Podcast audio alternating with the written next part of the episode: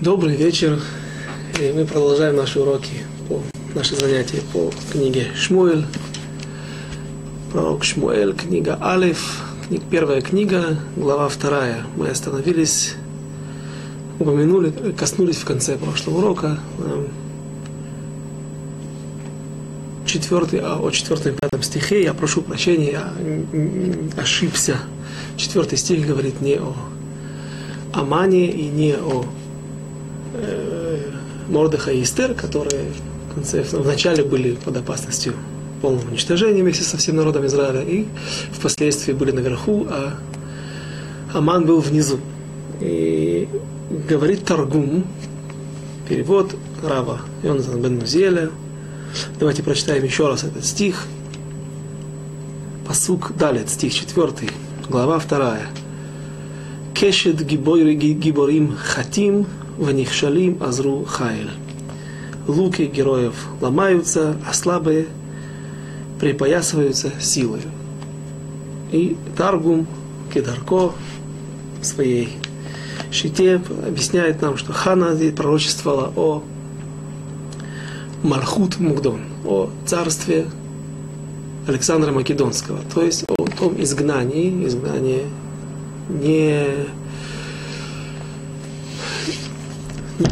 то есть не, не то время, когда народ Израиля был изгнан из своей земли, они были на своей земле, но были под властью э, греков, Еваним.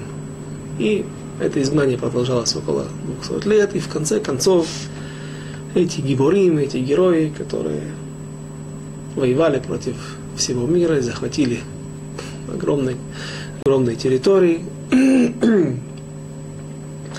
в конце концов, эта империя рухнула во время боев, во время восстания, как раз нашего, когда происходило в эти дни, восстание Хашмонаим. И тогда получается, что эти слова относятся в соответствии с Таргумом к Гиборим, это Иваним, э, богатыри, эти герои, это греки, а слабые, то есть те много, не, немногочисленная армия повстанцев, еврейских повстанцев, не специально обученных, смогли победить эти огромные армии. Мидраш Шмуэль объясняет несколько иначе. Он говорит, что здесь есть такой иньян, э, момент духовный. То есть нам Хана, пророчица Хана пытается объяснить, намекнуть на то, что не нужно гордиться своей силой, потому что все от Всевышнего. И те люди, которые сегодня являются сил, сильными, властителями, властелинами этой жизни, завтра могут оказаться внизу. И вдвойне больнее тем людям, которые возгордятся, которые думают, что благодаря их личной силе, их, благодаря их, их личным заслугам, способностям они добились успеха, они властвуют в этой жизни. Им будет потом дополнительно, эти гордецы будут наказаны вдвойне. Не только тот момент, что они будут внизу, то есть они обанкротятся, они потеряют власть, а те люди, которые были слабые, которые были внизу под их властью, именно эти люди будут ими руководить и владеть ими. И, и, можно перейти к пятому стиху. Посук Гей, свеим балехем нискару, уреевим хадейлу, ад акара ялда шива, варабат баним мулала говорит Таргум, что здесь говорится о сыновьях есть то, что мы упомянули в прошлый раз. И какой здесь перевод? Сытые за хлеб нанимаются. Кто здесь имеет? Кого здесь имеет в виду? Хана это сыновей, сыновей и потомков Амана. А голодные Хадейлу. Хадейлу это прекратили, перестали. Имеется в виду, перестали голодать, перестали быть бедными. Даже бесплодная может родить семерых, а многодетная изнемогает. В соответствии с Таргумом, Хана здесь пророчествует о той истории, которая произойдет в одно, во время изгнания в Персии, в знаменитой империи Ахашвероша, и тот нечестивец Аман, который ненавидел, был из отпрысков Амалека, ненавидел народ Израиля, хотел уничтожить, и тем не менее сам был повешен на дереве вместе с десятью сыновьями. И по одному из мнений в Геморе, в Масахет Могила, на, на 15 листе, Дафтет Ваф Амудбет, второй странице, есть спор, сколько же детей было у Амана. По одному из мнений у него было 30 сыновей, поэтому понятно, что 10 сыновей, говорит Гемора, были повешены вместе с Аманом. 10 сыновей умерли, а 10 сыновей остались живы, и о них, о том, что эти люди являются отпрысками, потомками Амана, знали еще несколько сот лет после, после этих событий, после событий Пурима. И люди помнили и говорили, вот смотрите, пусть будет всем в назидание то, что этот, эти, этот негодяй замышлял такое против святого народа, против сыновей Всевышнего, и что произошло с ним, человек, который был фактически вторым, вторым э, в своем, в, в империи после власти царя Хашвироша, и кем он оказался, где он оказался, и кем оказались его сыновья. Одно из мнений говорит, что сыновей было 70. Понятно, что не, одной, от одной жены, не от двух. По-видимому, у него было много наложниц, и от разных наложниц, от разных жен. Он имел 70 сыновей, и 70 сыновей, э, то есть эти 70 сыновей, те, которые остались живы. И почему именно 70 сыновей? Чтобы Всевышний сделал так, что они впоследствии попадут в разные империи, в разные страны, среди, будут жить среди разных народов. Известно, что мир, в мире есть 70 основных языков, 70 основных групп народов. И во всех уголках мира будет известно, люди будут помнить, что вот, посмотрите, это сыновья Амана, это его потомки, посмотрите, что Всевышний сделал с тем, кто гордится, кто возвышает себя, кто думает, что все дозволено, что его сила не ограничена, что нет никакой над ним власти. И откуда намек на эту шиту, на эту позицию, на это мнение в Геморе свеим. Свеим можно перевести, если прочитать первую букву не сина, поставить точку, огласовку в другом месте, не слева, а справа получится Шивим можно прочитать как Шивим. 70. 70 будут наниматься за хлеб. То есть они не будут просить сдаку, они будут наниматься на грязные работы, зарплаты, денег от, от, от, от, от работы будет хватать только на хлеб, на самую простую еду.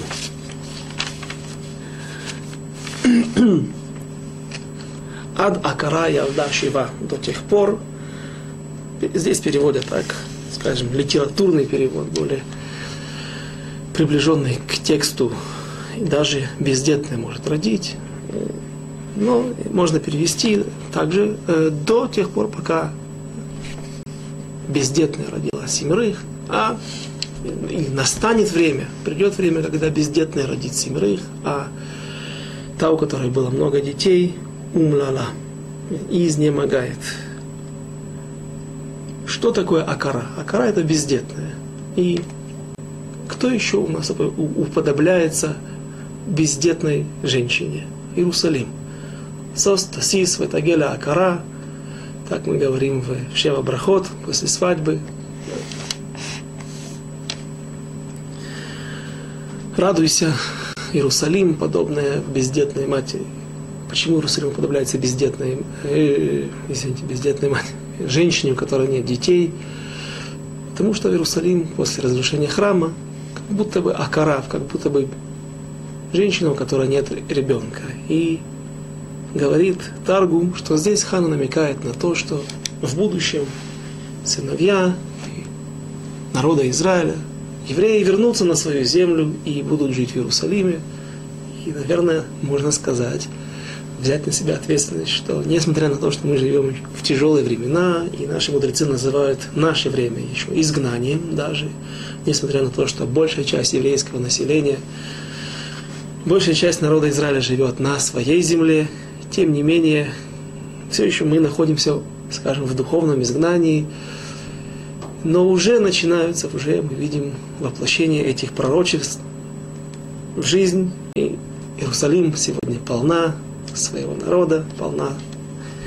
Здесь живет много евреев, и отсюда мы ведем наши уроки.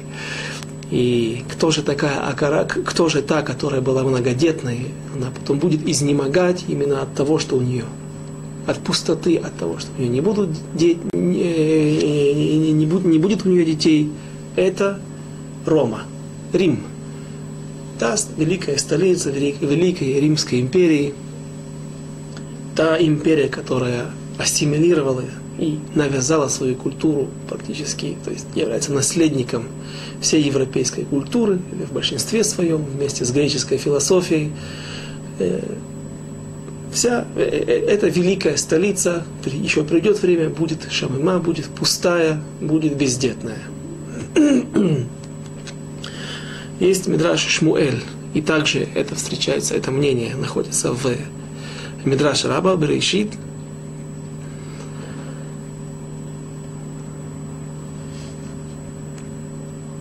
говорит Мидраш Раба, Паршис Берейшис, что здесь Хана намекает на то событие, пророчествует о том событии, точнее, это уже событие, она, она, она приводит это как какой-то духовный, э, какой-то урок для нас, какое-то нарицание, что, что мы знали, помнили. И здесь она говорит о том событии, когда Рувен, первенец Якова, еще будучи в, в изгнании, в, не, не в земле Израиля, а на территории сегодняшнего Ирака, Рувен пошел во время к Цирхитим, когда жали пшеницу, и нашел в поле Дудаим. Дудаим – это особый плод. Так пишут комментаторы, часть комментаторов, что э, плод этот обладал такой, так, э, таким корнем, что он был очень похож на фигуру человека. Именно из головы рос потом стебель. Поэтому это считалось сгулой, каким-то особым средством, снадобьем, которое, э, будучи съеденным женщиной, у которой нет детей, могло принести ей удачу, могло принести ей возможность получить детей. И по-русски его переводят мандрагор, дудаим. И вот что сделал Рувен. Рувен отнес этот плод своей маме. Э, сам этот факт, он, я хотел бы сделать небольшое отступление, э, поскольку есть очень интересные объяснения, я слышал интересное объяснение, на почему, почему на флаге Рувена нарисовано именно этот, это растение. Обычно в виде герба изображает что-то особенное, что-то, что может показать на сущность человека. А, что же, что, что здесь было? Да, мы знаем это событие, но как это связано с, с, с тем, что именно это, это, это растение было помещено на флаге?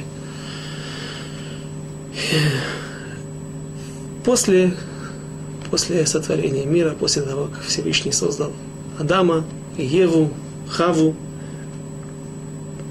Адам согрешил. Ему было прощено, он пел первую песню, одну из десяти песней, которые будут сказаны и будут сказаны в этом мире.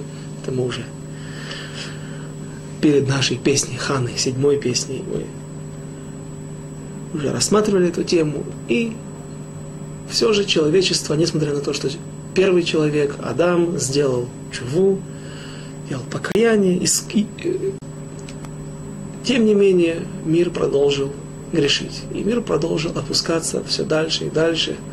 По крайней мере, так принято считать. Со времен Эноша было настоящее бег, по, бег вниз. И вот кто первый, кто первый на этой земле остановил после тех событий это опускание. Это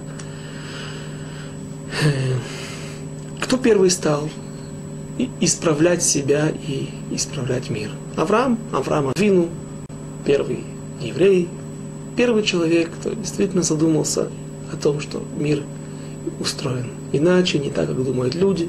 Те, опять же, те три основных мнения атеистов и людей, признающих Всевышнего, но не признающих, что Он каким-то образом относится, его интересует наш низкий мир, низменный мир. И тем не менее Авраам Авину сам пришел к выводу, что есть какая-то сила, которая не только создала мир, которая управляет ими, которая постоянно наблюдает за всем. Есть понятие наказания и есть понятие награды за преступление или награды, э, наказание за преступление и награды за выполнение заповедей, за выполнение, за выполнение хороших поступков.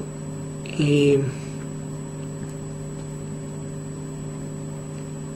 от Авраама Вину до Реувена, до сыновей Якова прошло три поколения. Как жил Реувен, как жил, как жила семья Якова? Ведь спустя семь дней после первой свадьбы, когда Якова обманул Лаван, его тесть, и дал ему в жены Лею, а не Рахель, которую он хотел. Через семь дней, когда закончились Шева Брахот, семь благословений, семь дней праздник, празднества, сразу же Яков взял и женился на второй сестре, на Рахеле. Он получил все деньги, то есть этих двух жен он получил и, и был обязан работать на 14 лет бесплатно. Как они жили, непонятно. Может быть, то есть, как мудрецы говорят, что у Лавана только одно имя его, Лаван переводится слово белый, это все, что было у него белого. Так можете себе представить, какой он был скупердяй, какой был негодяй, и э, вряд ли он что-то давал, когда помогал. Может быть, кто-то помогал, неважно, как они жили, но одну вещь мы точно можем с уверенностью сказать люди, вся семья Якова была невероятно бедна.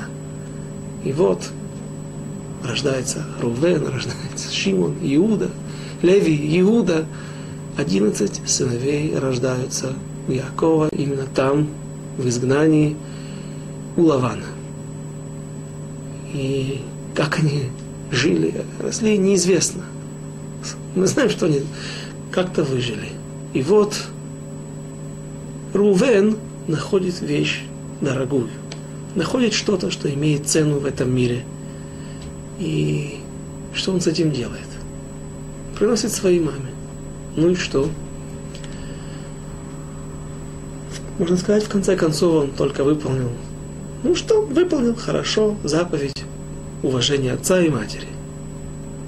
Но если мы посмотрим под другим углом, первый человек, у него было все – не было конкурентов. Вся земля принадлежала ему. Всевышний дал ему все. Только одну вещь он ему запретил. Вот это вот дерево его не касайся. Говорят мудрецы, что он чувствовал, что ему не достает.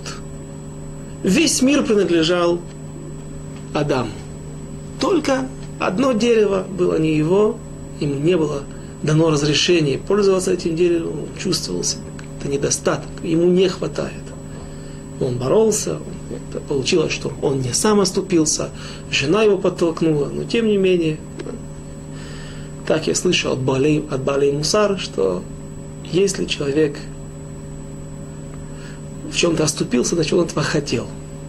И наоборот, если человек чего-то очень сильно хочет, даже если он будет себе ставить какие-то преграды, какую-то оборону, какие-то предостережения, тем не менее, это не поможет. Нужно поразить это желание в самом в сам корень. И вот первый человек оступается. Напротив этого Рувен, весь мир был не его. Из всего мира, из всех благостей этого мира у Рувена не было ничего. Он был маленьким бедным мальчиком из семьи бедного человека. И вот он находит эти дудаим, эти мандрагоры, вещь дорогую, это все, что есть у него в этом мире. Единственное, впервые в его руки попадает дорогая вещь. Что он с ней делает? Относит маме. Потому что он не чувствует себя обделенным. Он не чувствует, что у него есть необходимость оставить эту вещь себе. Отсюда мы видим, что наши праотцы так сильно работали над собой, что вот именно между первым человеком и тем и дардарутом, тем спусканием, опусканием всего мира, после этого тем И до того момента, как Авраам Авину начал исправлять себя, исправлять свои качества характера, за ним, след, следом за ним сын его Ицхак, потом Яков, его сыновья, как всего за три-четыре поколения наши праотцы могли исправить себя. Поэтому именно эти дудаим, именно эти мандрагоры были запечатлены на флаге в виде герба Рувена, потому что по этому, по этому событию мы видим тот, тот, тот, тот сильнейший текун, то сильнейшее исправление, которое проделали над собой наши працы. И как же все-таки теперь вернемся к нашей песне, песне Ханы, каким образом это относится, о чем здесь говорит Хана. Ад Акара Ялда Шива. До тех пор, пока, или, да, до тех пор, пока родила без, э, бездетная. И сейчас мы видим, что Мидраш Муэль и также Мидраш Раба э, на, на, на, на пятикнижие, они пишут иначе. Они переводят это слово «икара». Известен Мидраш, рассказывает, что Рахель всегда приглашала много друзей, устраивала вечеринки и специально приглашала домой именно своих знакомых, своих хороших друзей для того, чтобы быть в центре. Но, то есть, на, э, то, э, то есть, то есть на, на, на, извините, извините, наоборот. Извините, наоборот. Э, Лея, Лея, поскольку она родила много сыновей, она считалась Икар Абайт. То есть Икар от слова главой. Она главенствовала в доме. И поэтому от Акарая до Шива до тех пор, пока Икара, главная, главная хозяйка дома, главная жена, пусть менее любимая, но тем не менее здесь идет взгляд, Мидраж бросает на то количество детей, то количество сыновей, то количество колен, от которых произойдет потом народ Израиля, которые э, э, по тому количеству сыновей и называется Акара, Икара, глава дома.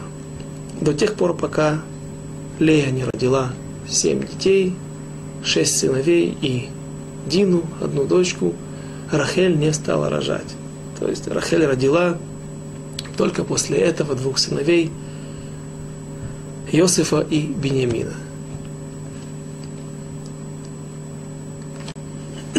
а, закончим э, объяснение этого стиха. Рабат, у рабат баним умлала. И многодетная изнемогает от того, что нет детей. Кто такая рабат баним? Соответственно, получается, что мы должны объяснить, что Рахель Рабат Баним, многодетная. Где же она многодетная? Объясняет Мидраш, что в потенциале Рахель должна была иметь много детей, но из-за того, что она поступила вот таким образом, что она, увидя Дудаим, увидя мандрагоры в руках у Реувена, сына Леи, она попросила себе эти плоды для того, чтобы может быть, благодаря тому, что она сможет их съесть, она сможет зачать еще сыновей. И какую, какую плату потребовала за это Лея? Она сказала, что сегодня наш муж Иаков должен быть у тебя. Сегодня э, очередь быть в твоем шатре, ночевать в твоем шатре. Пусть я тебе отдам эти плоды, но Иаков будет сегодня у меня и за то, что Рахель пренебрегла связью со своим мужем, пренебрегла заповедью, она была наказана, что действительно она была, и было ей уготовано иметь много детей, наверное, не меньше, по крайней мере, не меньше, чем Лея, тем не менее, она за это была наказана и родила только двух сыновей, а Лея наоборот, она получила после этого, после этой связи с Яковом, родился сын Исахар.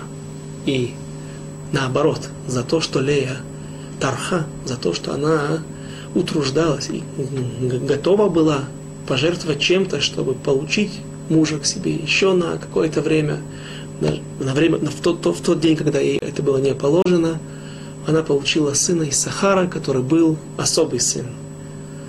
И говорит Гмора в Масахет Недарим, Бедав Хав, на 20 листе, что вот когда жена очень желает быть в близости со своим мужем, когда связь, очень духовная связь, очень высока, очень крепка, тогда получается, рождаются от такой связи очень духовные, очень высокие сыновья и высокого духовного уровня. И известно, что большинство глав Сангедрина и мудрецов, которые сидели в Сангедрине за всю, за всю историю, все времена народа Израиля, были из колена Иссахар. И еще одно объяснение после этого. И объяснение очень простое, которое видится в этих стихах, что Ханна говорит о себе. Она намекает нам, не намекает, а подсказывает нам, показывает нам на то, что не нужно возгордиться, потому что многодетная Пнина может тоже потерять детей, а бездетная Хана спустя 19-20 лет, спустя 19 лет может родить и иметь много детей. И отсюда, из этих строчек, в соответствии с Мидра, так, объяснением Мидраша Шмуэль, отсюда намек или доказательство того, что того Мидраша, который нам говорил, что в тот день, когда у Ханы рождался сын, у Пнины умирало двое. И только когда Хана зачала пятого ребенка, и уже была, была, была видна беременность, пришла Пнина, распростерлась перед ней, просила прощения, просила, чтобы Ханна помолилась за ее оставшихся двух сыновей, потому что она знала, что еще несколько месяцев, спустя несколько месяцев, Хана родит, и в этот момент умрут последние два сына Пнины. Поэтому Хана молилась, и благодаря ей выжили два сына последних, и поэтому здесь имеется в виду, и, здесь упоминается именно семь сыновей. Бездетная родила семерых. Ведь известно, что Хана родила пятерых, а как же так? Объясняет, что когда она молилась за двух сыновей Пнины, и было уготовано им с небес смерть, они должны были погибнуть за те неблагочестивые поступки своей матери – тем не менее, они выжили и были, как бы причислялись на счет Ханы, потому что благодаря ее молитве они выжили. Теперь можно перейти к следующему стиху. Шестой стих из десяти стихов, из десяти посуков песни Ханы. Ашем мемит умехае, морит шеоль ваяль. Всевышний умерщвляет и оживляет, не сводит в преисподнюю и поднимает. Здесь также есть несколько мнений. Причем еще, еще, еще раз, еще раз я повторяю, что эти мнения не, не обязательно, что они должны спорить между собой. Каждый из паршаним, каждый из комментаторов, каждый из мудрецов Торы, писал, писавший свои комментарии на протяжении в разные, в разные эпохи нашей истории – он видел это или, или, или знал это из своей традиции, или наши мудрецы видели, каким, могли каким-то образом доказать, вычислить это. Поэтому нет никаких противоречий между... Не всегда есть противоречия между этими мнениями.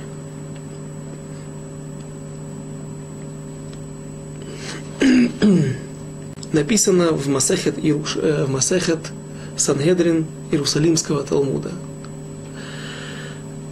Раби Йошуа бен Леви Омер. Хана Итпарла алейхим Альми Аль Корах. Здесь Хана молилась о Корахе, о своим, о своих праотцах, ведь Хана, по крайней мере, ее муж Элькана, он происходил из колена Леви, ее сын Шмуэль, который был рожден Ханой, также был Леви, соответственно, и мы помним, что Мошера Бейну, Арона Коин и те, кто на них спорили, Корах и его группа поддержки, его Эйда, они также были левиты. И это дало основание Кораху спорить на Маширабейну, оспаривать его первенство, его э, фактически царствование на, над всем народом Израиля. И почему же Хана молится сейчас за Корах? Написано там, Масехет Сангедрин Иерусалимского Талмуда, что с тех с того момента, когда Хана перестала молиться, э, помоли, помолилась за Короха и его приспешников, они перестали опускаться в преисподнюю. То есть есть мнение, есть объяснение такое, что Корах и его друзья, его приспешники с того момента, когда они были брошены в преисподнюю, когда земля разверзла свои уста, и они были проглочены землей, они продолжали все глубже и глубже опускаться в гехином, в ад. Что это, как это объяснить, э, это нужно знать хорошо. Все эти моменты, которые связаны с адом, его устройством, как это работает, но понятно одно.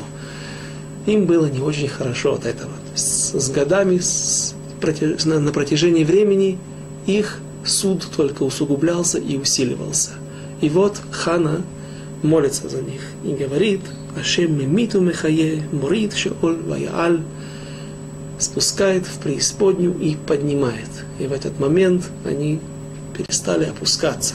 И в этот момент, говорят наши мудрецы, именно Хана Хича обновила, э, именно внесла, привнесла этот нюанс, этот момент, когда народе Израиля стали молиться за, за тех людей, за тех нечестивцев, приговор которым уже вынесен. Ну, казалось бы, а почему до этого не молились, до этого не было такого-то, э, не, не, не было, не, не было это принято, потому что, наверное, после суда уже нечего молиться за этих людей, но э, понятно, почему хана молится. Суд продолжается, положение усугубляется, ухудшается, суд имеется в виду небесный. И наверное, своей молитвой мы можем помочь даже нечестивцам, чтобы какое-то прощение, какая-то доля э, прощения им была принесена. И почему Хана молила? Почему она нашла правильным молиться за этих людей? Известно, что Корах черпал свои силы для бунта именно из пророчества, которое он знал, из его чресел, из, от него, от его, из его потомков произойдут, произойдет великий пророк Шмуэль. И это дало ему основание считать, что он останется жив, он выйдет победителем в этом споре, в этом бунте против э, Моше Рабейну. И поэтому, а он ошибся, ведь его сыновья – об этом, по-видимому, не думал. Его сыновья вернулись к Чуве и были спасены. Земля выплюнула их обратно. И именно от сыновей Короха происходил Элькана. Поэтому Хана чувствует свою вину, и она молится за Короха и тем самым помогает ему. Также написано в Масахит Кедушин интересное объяснение – очень красивое объяснение, связанное с Корохом и с молитвой Ханы. Написано, что Авими был такой великий мудрец Талмуда. Авими, когда хотел лехабет эт аба, когда он хотел выполнить заповедь уважения отца и матери, ну, пошел для того, чтобы э, набрать воды для своего отца. В это время отец уснул, и Авими стоял возле отца, наклонившись, будучи согбенным долгое время, пока отец не проснется, чтобы не потерять ни единой секунды для того, чтобы сразу же, для того, чтобы сразу же поднести отцу глоток воды. Так он выполнял свою, э, так он выполнял заповедь уважения отца и матери.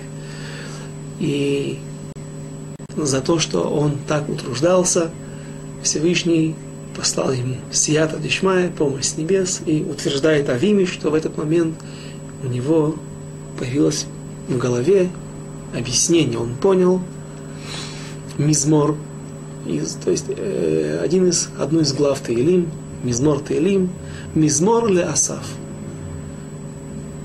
Главу Перек Таилим, который псалом, который написал не царь Давид, а Асав, когда видел, что Всевышний начал утапливать в земле ворота храма, врата храма.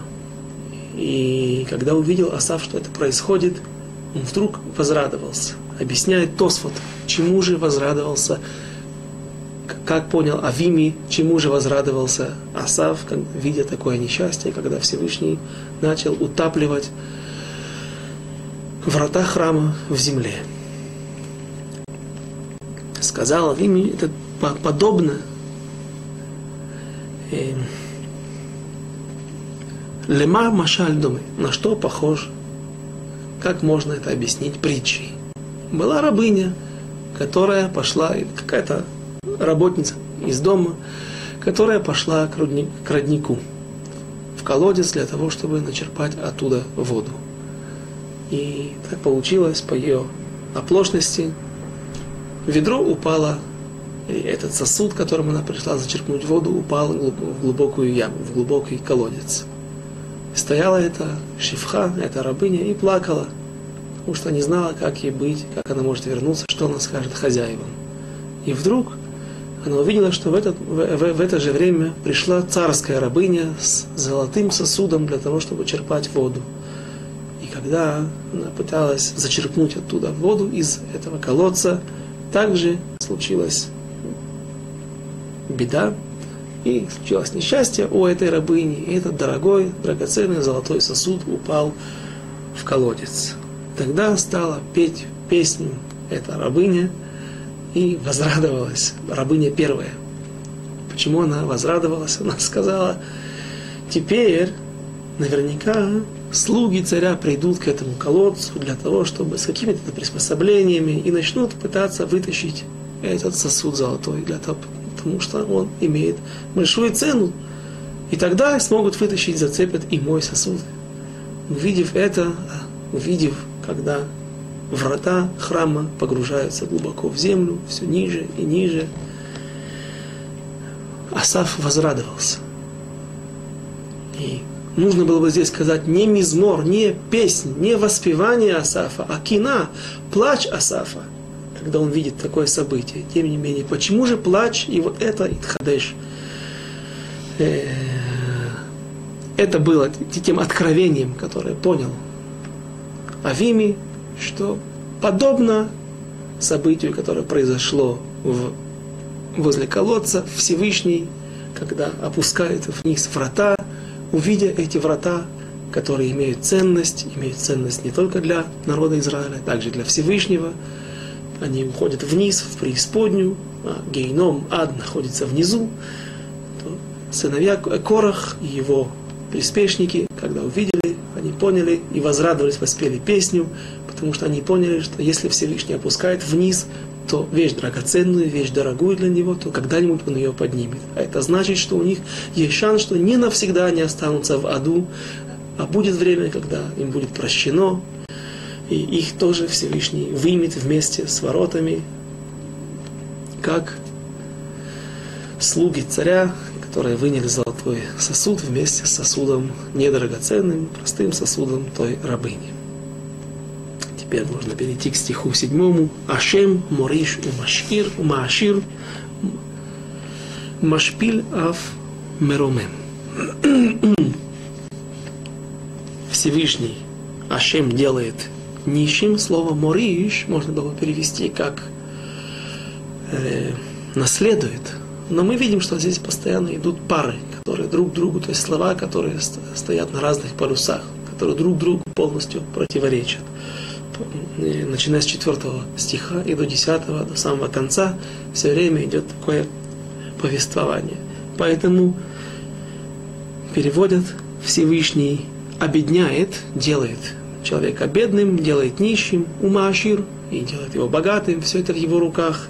Машпиль унижает и возвышает. Мориш, и также есть, от, э, от этого глагола есть слово раш, и, э, э, существительное раш. Один из синонимов, который объясняет собой бедность. И таких слов несколько. Есть они, есть даль, есть эвьон, есть раш. И вот именно слово раш объясняют наши мудрецы, комментаторы, так я это видел в книге Мальбима, Яир Ор.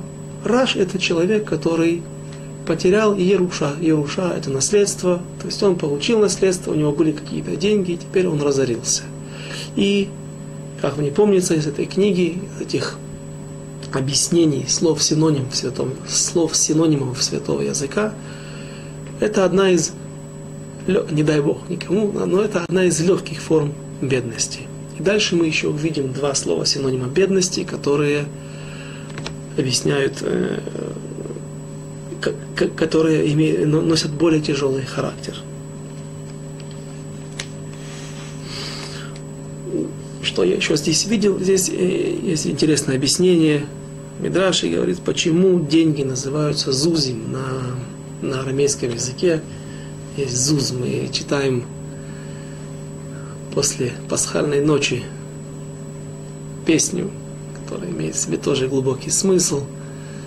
Тот ягненок, тот козленок, которого Ашерзабин Аба Бетрей Зузы, которого купил отец папа за, две, да, за два зуза. Папа это Всевышний, козленок это народ Израиля. Два зуза, те деньги. Почему два? Это две скрижали завета – и э, почему же называют деньги на арамите, который является также одним из групп, из, из семи, одним из группы семитских языков, потому что деньги, это те вещи, это то понятие или те, та вещь, которая постоянно заза, потому что соответствует слову на иврите, постоянно двигается. Вещь, деньги переходят от одного к другому. Сегодня один богатый, завтра другой богатый Всевышний сегодня на, разгневался на кого-то, кто возгордился своим богатством из-за того, что он думал, что это благодаря своим силам, своим способностям он добился успеха в этой жизни. Всевышний берет деньги и переводит другому. То есть этот процесс, который происходит постоянно. В этой жизни кесов зазим и деньги двигаются. Можно перейти к другому стиху, один из, э, э, восьмой стих в песне Ханы. Меким, меафардал, меашпот, ирим, ивьон, леошив им недивим, вехисе хавод, янхилем, киашем мецукей, килаашем мецукей эрец, ваяшет алеем тевель. Прочитаем перевод. Подъемлет из праха бедного, из грязи возвышает нищего, чтобы посадить с вельможами на трон, на, на кисе кого-то, это трон или почетное кресло, и престолом славы наделят их.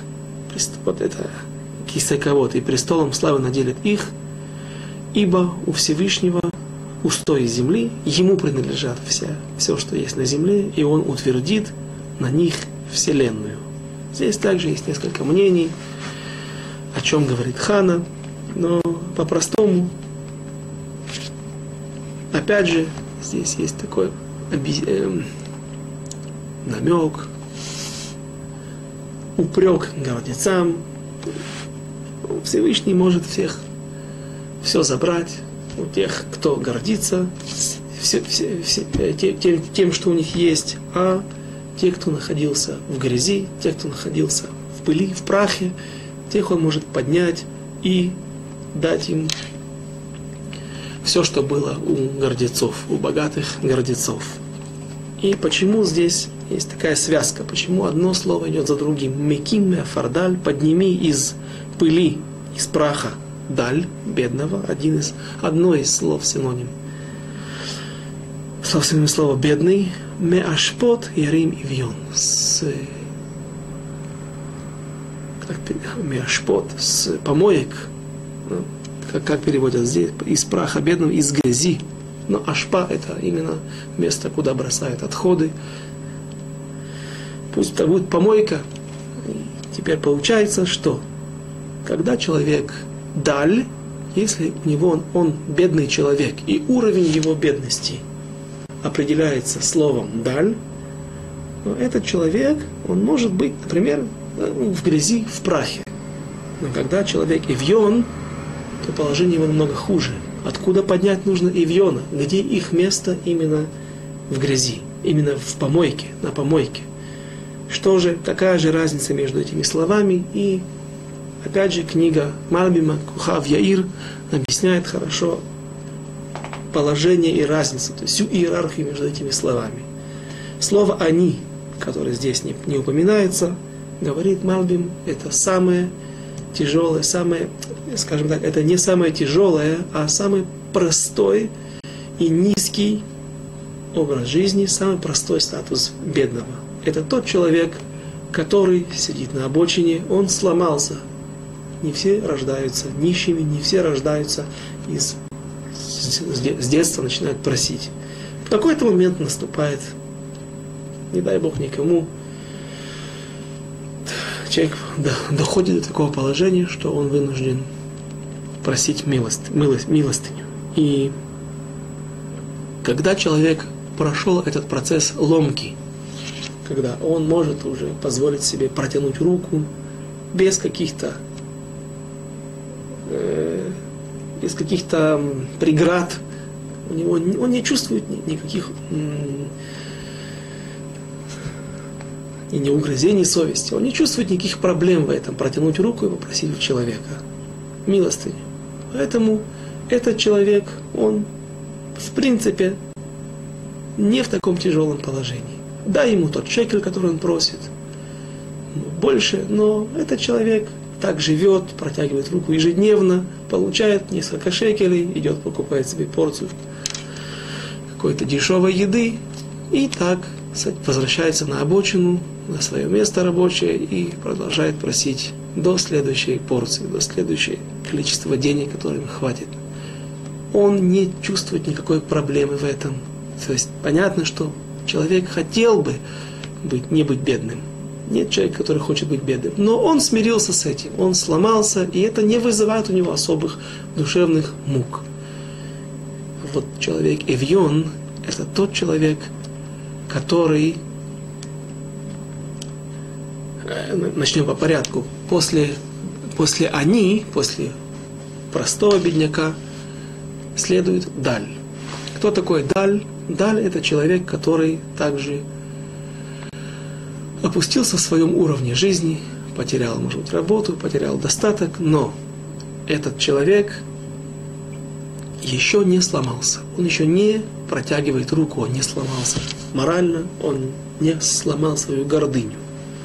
Но почему же все-таки его статус более легкий? Потому что, опять же, мы начинаем с «они», и «они» в плане душевных мук этого человека, бедного человека, это самая простая форма бедного. После этого следует «даль». Говорит Мальбим «даль», слово «даль» говорит, указывает нам на нехватку чего-то, отсутствие. Например, денег. Или же э, сегодня на, на бутылках воды – газированной или воды из скважин, вы можете увидеть даль нитран, не обог... лав содиум. Ну, в нем нет нитрана. По-видимому, есть какая-то проблема от нитрана, от содиума для здоровья человека, поэтому это обозначает, ну, есть какая-то нехватка какого-то элемента или его отсутствие, и пусть это будет хорошо в глазах людей. Вот здесь имеется в виду человек, которого нету денег, или же, может быть, он бедный духовно. Но если, скажем, это человек, у которого нет денег, это все же, объясняет Мальбим, человек, который не протягивает руку. Каким-то образом он перебивается, но он еще не сломался. Но почему же его статус все-таки легче, легче в этой иерархии синонимов бедности, почему же он легче, чем у Эвиона? Этот человек вдаль, не протягивая руку, при этом у него нет жажды тем богатством, к тому достатку, которое у него когда-то было, или же пусть даже не было, но он чего-то очень сильно хочет. Пусть он опустился на какую-то ступеньку, на несколько ступеней в своем материальном уровне жизни, в своем достоянии, в своем, на уровне своих э, доходов, тем не менее, этот процесс не сопровождается той жаждой того утерянного то, того времени, хорошего времени, когда у него было больше. А вот Эвьон, Эвьон это человек, который очень сильно страдает. Он страдает, во-первых, он не сломался, он не может протянуть руку. Скажем так, это э, бывший интеллигентный человек, человек, который был директором завода, директором школы, человек, который занимал какую-то высокопоставленную должность или имел почетное положение, где бы там ни было, и теперь он скатился до такого уровня, что он вынужден просить. У него нету того почета, того положения, той власти, тех денег. Ему очень хочется, ему хочется вернуться в прежний, к прежнему образу жизни, в прежнее общество. Он не может этого себе позволить. Также он еще не может позволить, он не сломался, он не может протянуть руку. Он считает это ниже своего достоинства, и поэтому мука этих людей, мучение этих людей намного выше. Итак, говорит царь Соломон в э, та, та, та, та песня Эшет Хайль, Эшет Хайль, которую мы поем перед субботой, царь Соломон в этих словах говорит так. Одна из строчек звучит так. Капа парсале они, одну руку, то есть капа, каф, кисть протяни, одну руку протяни. Бедному, в ядея, две руки, ядея, множественное число, шалхаля ивьон. Почему одну руку протяни бедному, а эвьон, а, они, а эвьону, тот бедный, который называется эвьон, протяни две руки. Потому что пусть он не сидит, пусть он не сидит на обочине и не протягивает руку, пусть он еще выглядит интеллигентным человеком, у него еще осталось, осталось, остался костюм и галстук от прошлой жизни, тем не менее знай, если его положение таково, что он спустился в своем, в своем, в своем уровне доходов, в своем положении, он, его страдания намного выше, чем страдания того они. Поэтому они, дай ему то, что он просит. Бедняк, который... Это его образ жизни, это его заработок, это его парноса, так он живет. Это то, что он хочет, дай ему. Вот Ивьон, он очень мучается, очень страдает, поэтому дай ему две руки, дай ему больше. Возможно, если есть возможность, помоги ему вернуться на прежний уровень жизни, прежнему положению. Поэтому Хана говорит, Мекиме фардаль, подними из праха, из пыли бедного даль, потому что даль он, его положение также немножко лучше, чем в плане, в плане моральном лучше, чем Ивьон, Меашпот, Ярим Ивьон. Из грязи, из помоек подними Ивьона. Того бедняка Левиши, им надивим, усади их среди надивим. Кто такие надивим? Надивим это эм, люди, которые что-то дают, меценаты. Кто же такие надивим здесь? Одно из объяснений говорит, что Хана здесь пророчествует о, цадик, о праведниках, праведниках народа Израиля, мудрецах нашего народа, которые называются Надивим. И те люди, которые, теперь перейдем на духовный, в, духовном, в духовном аспекте называются бедными, кто-то даль, у кого-то духовный уровень бедный, до такого-то уровня, у кого-то до Эвьона, всех их усади среди праведников для того, чтобы они смогли повлиять на людей духовно небогатых, чтобы они могли исправиться, подняться в своем уровне, и таким образом в мире будет больше, меньше беды и больше благоденствия. Векисе кавод, янхилем, кила ашем мецуки арец, вяшет алейхим тевель,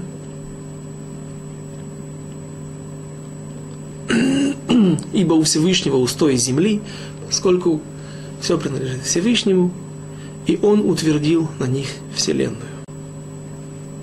Перейдем к предпоследнему стиху, девятому. Араглей хасидав ешмор, урышаим бахоших едаму, кило бехоях игбар аиш. Стопы благочестивых своих праведников охраняет он Всевышний, а нечестивые во тьме погибнут, ибо не силою крепок человек, все тоже все то же направление, все тоже намек, да не возградится человек своей силой. И почему здесь говорится, что погибнут решаим, нечестивцы именно во тьме? Я слышал такое объяснение, тоже на основании Мидрашей, что нечестивцы, когда они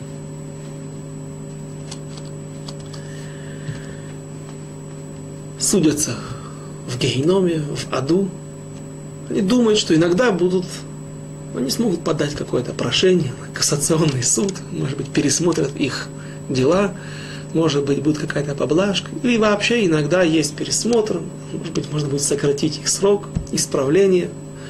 Так вот, их будут вызывать в красивый зал, наконец будут вынимать из этих огромных печей, как, как, как это себе происходит, ну, в общем, место неприятное, где есть только тьма и огонь, и их будут приводить на суд, в чистое прохладное место с кондиционером, и вот в это время у них будет передышка.